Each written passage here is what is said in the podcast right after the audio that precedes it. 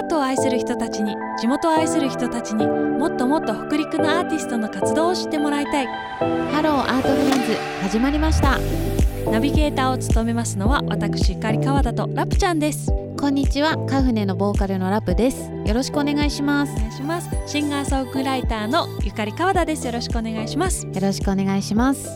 そして本日もゲストにアートディレクターの木下芳夫さんをお迎えしています今回は FM 石川フラインポップ内のハローアートフレンズで放送された内容の続編パート1ということでお届けしています、では木下さんよろしくお願いいたします。よろしくお願いします。よろしくお願いします。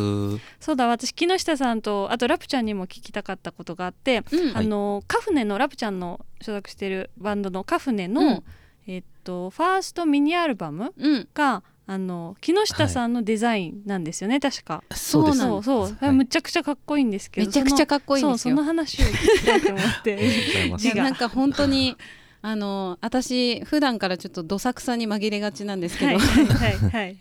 あのバンドメンバーのうん。シューフラッツうん。がいまして、はいはいはい。あのベースの。そうそうそうアレンジそうそうとベースの、うん。その、えー会社の方つながりで、ほうほえー木下さんを紹介していただきましてあまさうそかのこからのつながりそうなんです。ねそこからのつながりでそうそうそう CD のジャケットをデザインしてもらうことになりました。そうなんだ。えそう。どどういう感じでオファーされたんですか？このジャケットあ見たことない人はググ、うん。検索してもらえればわかるかなと思うんですけどこのえこれモチーフえ傘？みたいな。そうですね。か傘を黄色と黒の傘がモチーフになって、シルバー地のあの紙ジャケットになってるんですけど。そうですそうです。はい。どういうイメージでこれはこのアルバムに収録されている、うん。うえー曲がうん「あのうん。レッド・イット・レイン」っていう曲とほうほうほう「あのサウンド・ザ・ムーン」っていう曲があるんですけど、はいはいはいはいえーおそらくうん。そこからうん。インスピレーションしていただいて、あの作っていただいたんじゃないかなっていうちょっと私もあの直接そはい。の CD のジャケットをうん。どういうふうに、どういうことをイメージして作っていただいたのかっていうのを聞くのが実は初めてなの 嘘。で そうでそうでしたっけ？そうですよ。そうですよ。何をおっしゃいます？この場で。なんか最初あれですよね。あのお話いただいてうん。バンドメンバーの方こう集まっていただいていきなりこうね。そうそうなんですよ。そう話をこ全員で。う伺いまして。あわわってなったんですけど。カフネ3人揃うとなかなかいかついですよね。そう。なんか私は多分ね一番マイルドなマイルドラップですっていう感じで、うんうんうんあの一人ねすごい濃ゆいのが。そうなんです。いろいろなあのその思いといいますかうん。お話を伺って、うん。でその後かなあの歌詞だったりとかを送っていただいてでそこからどうしようかなみたいなことでうんうんうん。いろいろ考えて、そうそうそうそうですね。ねでなんかいろいろ歌詞歌詞を見させていただいたりとかそのデモの音源を聞いて、うん。えー、とタイトルが「サルベーション」ですよね。で救済だったので、うん。なんかそういう意味合いと、うん。あと収録曲が、あの天気のことをちょっとあのモチーフにしてうん。描かれてるものがいくつかあったので、うん。うんうんでそれであの どうしようかなって考えてた時に、はい。なんかオフィスであの、その日雨降ってて外パッて見たら、なんか子供たちがうん。あの、えー、と学校から帰ってるところが、うんうん。こう僕の会社、えー、と12階なんですけど、うん。12階の窓からパッて見た時に、うん。その黄色い傘のこう群れというかこう群れって言ったらあれですけど何個かこう連なってるこうとことこ歩いてるのが上からうん。見えてでなんかすごくそれとイメージがなんとなくこう重なりまして傘をモチーフ黄色の傘をモチーフにして、デザインしたっていう感じですなるほど。えっと傘っていうと、うん。あの皆さんあの絵があって、うんこうとんがってる、あの状態の傘を閉じてる状態の傘を思い浮かべるかもしれないんですけど、うん。あのカフネのこの「サルベーション」っていうアルバムの、うん。えー傘の方はですねうん。こう開いてる表紙あ合ってるかな？上から見た傘上から見た傘ですよね？これ、ですです。よね？それと傘を抽象的に。何角形ですか？これえっと八角形。そうそう八八角形角形です。ね八角形ですね。はい。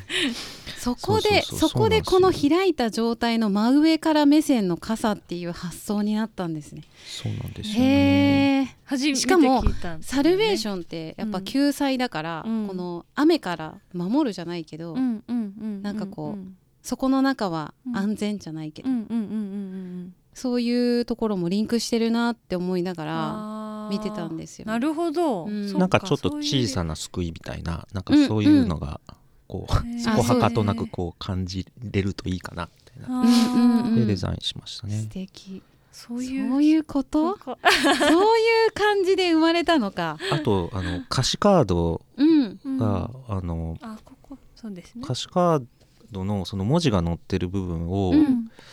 実はちょっと印刷のなんていうんですかねこうちょっと技術というかほうほうほう。ほう加工ではい。歌詞が載ってるところがちょっと水滴みたいになってるんですよね。なってますなってます水がこう乗ってるみたいな感じにしてたりとかしてですね。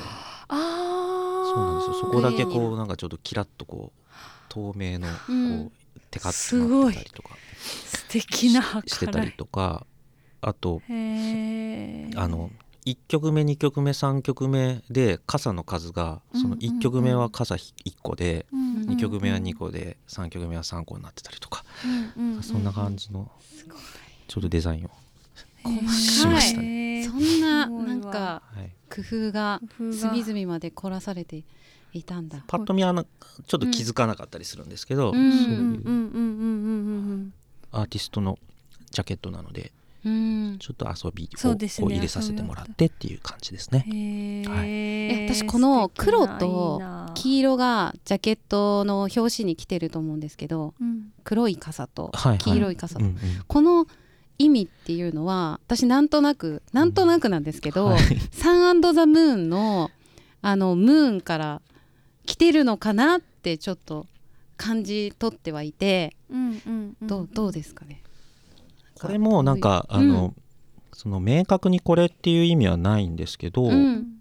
あのまあなんかねあの光と影じゃないですけど、うん。あのっていう意味もあったりとか、あのなんとなくこうえっと傘子供と大人みたいなその、うんうん。あああほうはいほうほうほう。ーでも光のあ別になんかその大人のうん。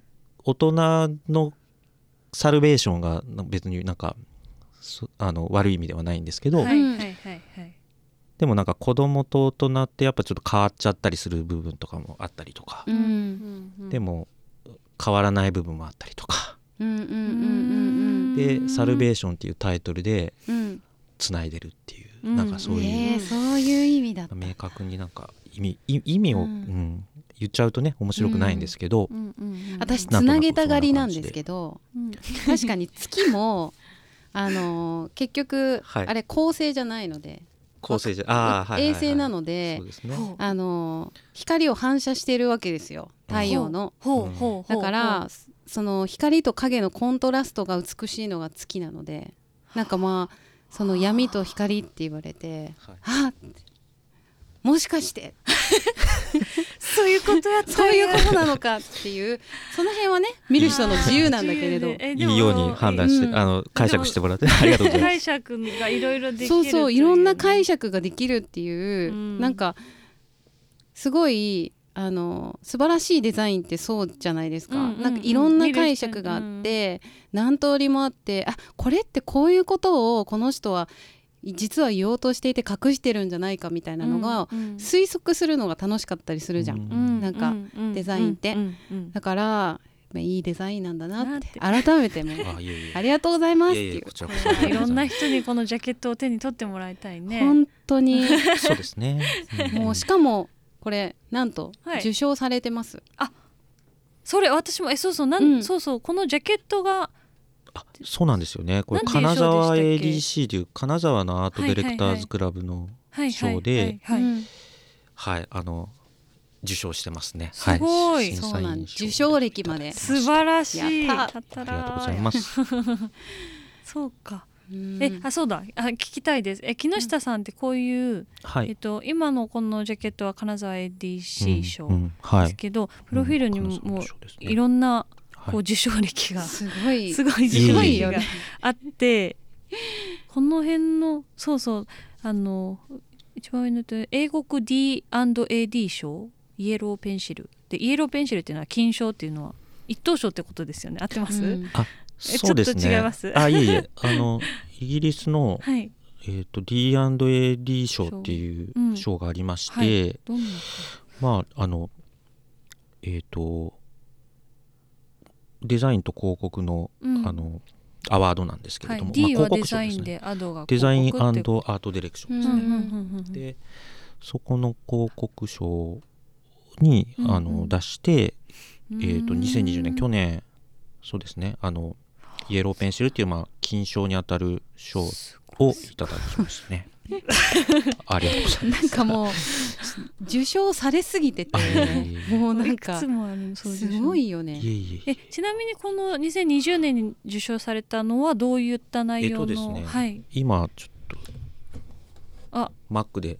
あ私たちに見えある見ます？あはい。ありがとうございます。こういう。はいはいはいはいはい。あこちらでも私見れます。はい、はい、うん。あのえっ、とですねこれは一体何ですか？これ、えっ、とヘアサロンではい。使われる、うんうん。えっ、とヘアケアはい。商品というかプロダクト、はい。えっあのとプロダクトとサービスの、うんうんうん。えー、とブランド広告ブランドポスターうんうんうんですね、なんかあのパッと見がなんて言えばいいかな？すあの水墨画はの感じというか、えっとそうですね。黒い筆で描いたような、えっと流れる線がたくさんあってそこにえ楽観っていうんですか？なんていうんですか、はいそうですね。が押してあるみたいな、こう日本的な雰囲気に見えるんですがよくよく見ると実はそうなんですよ。はい。髪の毛うん。のクローズアップ写真、うんうんうん。実際の撮影した写真撮影でした写真なんだあこれ。そうなんですよ。えそうなんですこねれ撮影してるんです。それをこれこれ撮影してますね。撮影した写真をああの一部まあ合成してるものとかはいもあるはいはい。んですけど。基本何枚かは、えー、と除くなんですが一発撮りではあ。撮ってるクロへーズアップ髪の毛のクローズアップの写真がはい。あたかもこう、えっ、と筆で描いたようなううん。ん。うん。墨絵に見えるという、うん。うん。日本画といいますか墨絵に見えるへあえのビジュアルのシリーズですねで受賞したという素感敵じですねなん。かこの和のテイストとかも入れてるのにすん。ごいモダンな感じがそうですするのはねそうですねモダンこれは何なん。だろう何ながん。ですかね私たちにそう思わせるん。だろううん。うん。うん。ですかね、うん、なんかはい。未来っぽいっていうかなんか。ああそうですか。あわかります、うんわかります？SF 感？なんていうかへー。未来っぽい？なん未だろう来感っていうか。初めて言われましたね、うん。はい、うん。うんうんうんうんすごいな。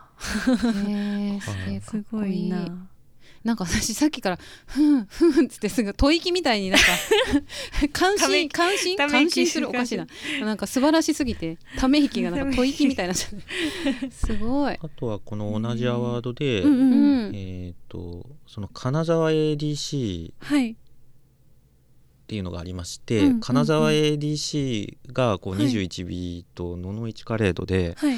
展覧会を開いた時の、うんうんうんえっ、と、まあ、フライヤーとかそのグラフィックのツールをはい。うんうん。デザインして作ったものも、あの 受賞してまして。これそうなんですね。そうなんですよ。これねあのね実はねあれなんですよ。このはあ受賞した方たちのうん。名前を、あの僕がこうタイポグラフィーでへ一個一個作りままして。はいはい。一個一個？そうなんですよ。これ作えって。何何名分あります？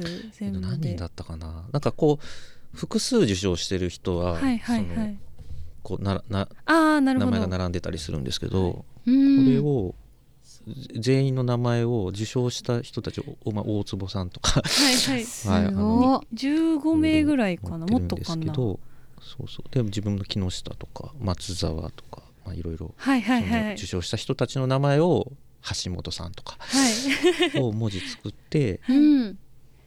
あの、文字を作ったんですね。はいデザインし文字を作るんですね。す。はい文字を作り フォントっねてあのはい。ーすごい聞きたかったんですけど、うんうん。なんかフォントってこう木下さん的にはどういうツールというかはい。表現としてどういうような使い方をされてますか？文字。文字ですか？文字です。本当ですか？へえ本当フォントってえっと無数にできるんですね。いやさっきのもうん。その、さっきのはい。自分で作られたって言ってたあはい。そうですね。なるほど。フォントです。フォントね、フォントうん。フォントね。本当に本当に。ああまあそうですね。文字すごい大事ですよね、うん。うん。あのデザインするうん上で、うん文字もなんかその日本の漢日本語とかあのひらがなとか漢字ってはい。あの絵っぽさもあるじゃないですか。あのもともと成り立ちが漢字だったらこう、はいはい。イラストみたいなものから漢字になってたりするぐらいだから、うんうんうんなんかそういう面白さもあるのかなとか、うんうんうんうん。アルファベットと違う点としては。うんなんかこう広告作ってる時のその文字は、うんうん。えっ、となんだろう、え映画とか映像とかえ映画はい、うんで言うと、おうまあ、なんか肉声みたいなそのグラフィックデザインの文字ははい。そのお音ないじゃないですか、うん。だからそのフォントでえっ、となんか大きい声で言うのかちっちゃい声でこうささやくのかみたいなので、うんそこでこう明朝体を使ったりとあかー。そのどれぐらいの大きさで明朝体入れるかとかはいもう少しこうしっかり、うん。あのなんだろう情緒的じゃなく言おうと思ったらゴシック体を使ってこれぐらいの大きさかなとかういうん。感じなのであもちろんその個人的に好きなフォントとかっていうのはあるんですけどうん。目的によってあ使い分けてるというか。かりやすく言うと叫んでるように伝えたい言葉だったとしたら大声ででっかく言うんであればうんねその太ゴシック太ゴシでックの大きくバーンって言ったりとうんうんちょっかとなんか斜めっぽく例えばですけどねはい。はいそうですうね。んはあ。それがだからその写真の中にこうえっと白抜きで入れるのかそれともえっとちょっと外にはみ出すみたいな感じで墨文字で入れるのかとか文字の色をどうするかとかっていうのもありますよね。そうか。そうやって考えうんると、ああなるほど。なんか訴えたいことと、うん。そのフォントの使い方がこう、はい。重なってきますそうですよね。肉声ってすごいわかりやすい、ね。あ本当ですか？うん。えなんかその例えば、はい。あのーあるフォントを使ってやるんだけれども、もうちょっとここが丸くあってほしいとか、はいはいはい。もうちょっとこう縦だけ太くあってほしいとかってはいはい。いう時って、うん一個ずつこう、あのパスをこう動かして、技術的マな急に あれはい。やっていくんですかね、あの作業を。もちろんそうですね、えー。あの必要であればあの文字作ったりとアウトライン化か、された文字を。はい、作ったりしますよね。うん。あー果てしない。うんねね。バランスとかさ、すごい難しいじゃん。もうもう一文字一文字。ありますオリジナルでしょ、うんうん。一回出力したものをはい。は いアナログで並べはいて、はいはい。それをまたデータに戻してとかやったりとか、へー。ええもう一回いくでえ出力した文字をパソコンで、はい。えっと、例えばコピーライターからもらったコピーをうん。パソコン上で組むじゃないですか。はいはいはい。組んだものをうん。一回出力して、ほうでちょっと文字のこう か感じ感覚とかが、納得いかなかったらその出力した紙でプリントアウトした紙で並べ直して、うん。あこれがいいなっていうのをはい。スキャンして、データ化してまた またパソコンに取り込んでなら並べるというかそういうことしたりとか、あと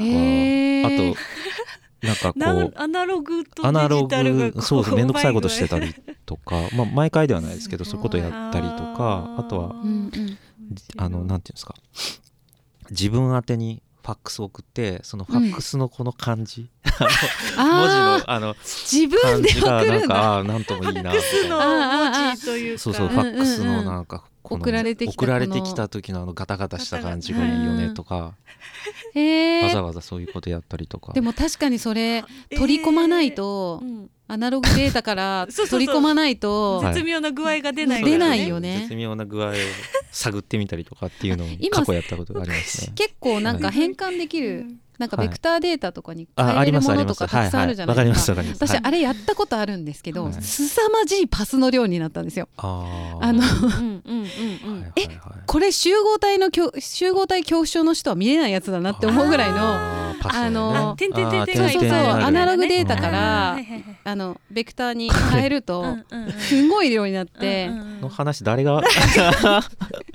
いやどこれはきっとマニアックな人がすごい一部のマニアックな人楽しんで聞いてくれるはずなんで。いやでもなんかそのソフトソフソフソフトソフソフトでうん、やるとうんなんかマ Mac でやった感じっていうかその均一になっちゃうんで、一回あのスキャニングしてやったりとかっていうのは、すごい。うんすごい。やることはありますね。毎回ではないですけど、はいはいはい、はい。それが必要だった時にはそうですそうです。はい。そういうことをされる。白黒で反転でうん、出力してプリントアウトしてもう一回取り込んでみたいな とか。それデジタル上じゃダメだったのかって思うけど違うんですよね。そうなんですよね。うんなん。かそういうえでも綺麗になっちゃうっていうの分かるよ。うんだってさ、うん音楽でもさこれ本当に誰が聴くんだって話だけどあの我々もあるんですよね。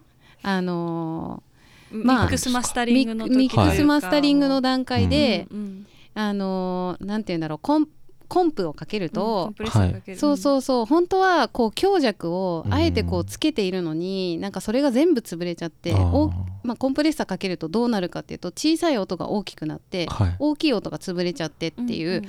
まあ、全体の均一にはなるんだけどね。均一にはなるんだけど、うん。すごく音源としてはのっぺりとしちゃって、うん。私はあんまり本当は本来あんまりコンプ好きじゃなくて、うんうんうん。ヨーロッパ系の人とかは、うん。まあ、かけない人とかも結構いたり、それ一時期流行ったよね。あんまコンプかけないっていうのが流行ったぐらい、うん。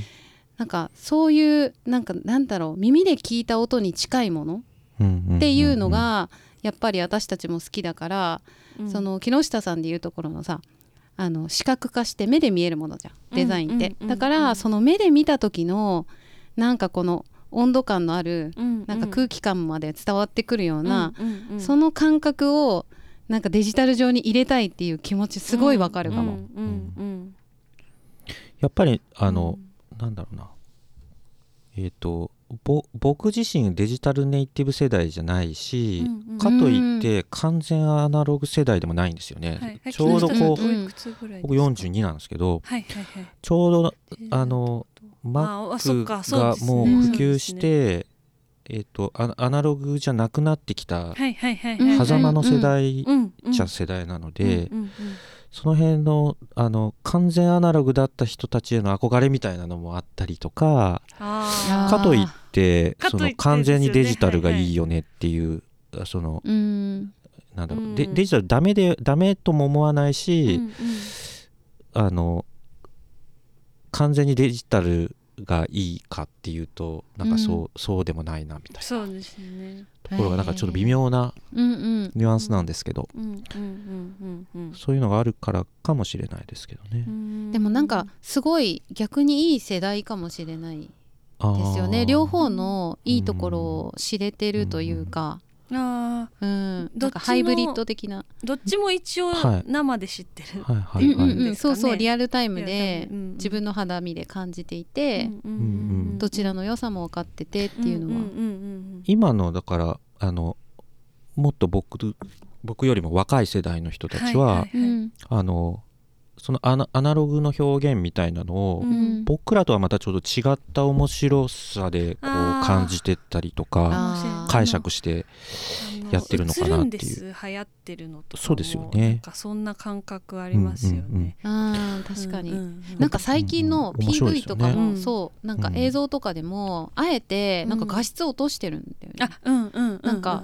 いやああえはいはいはい、なんなんだろうこれ、はい。微妙にえこれ画質上がんないなと思ったら わざと落としててはいはいはい。なんか昔のフィルフィビデオテープみたいなね。で撮ったみたいな感じの雰囲気を出そうとしてて、あーなんか好きなんだなって。若い子も好きなんだなと思って、うんうんうんなんか全部説明つかないうんところというか、うん。多少こうが画像がちょっと解像度足りなかったりとか、はい。うんあのピントがバッチリ合ってなな, はい。なくてあなんていうんですかね。うんうん。説明がつかない部分というかその、うん。曖昧な部分ってすごいあのなんか魅力的だったりしますよね。あー確かに。うんうんうん。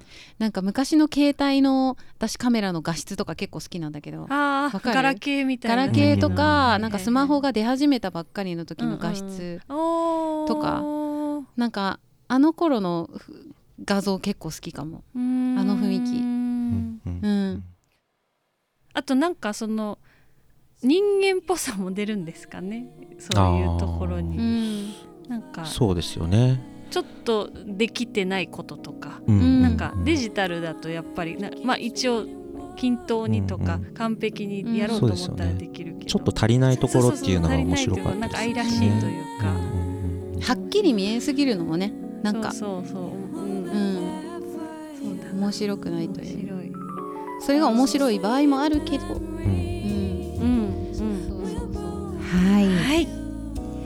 えー本日もゲストにアートディレクターの木下義雄さんをお迎えしてお届けしてまいりましたが川でいかがでした？そうですね、えっと、アートディレクターというお仕事についてもよく知ることができたしあと木下さんに対してもとても興味が湧きました、いや本当そうですよね。うん。もうアートディレクターの方にこんなにたくさん、あの質問させていただくっていう機会がまずないのでそうですね。めちゃめちゃ貴重なはい。うん。本当に楽しくてあっという間の時間になねりました。はい、なのでまだまだトークは続くんですが後編は来週配信いたします。次回もお楽しみに。お楽しみに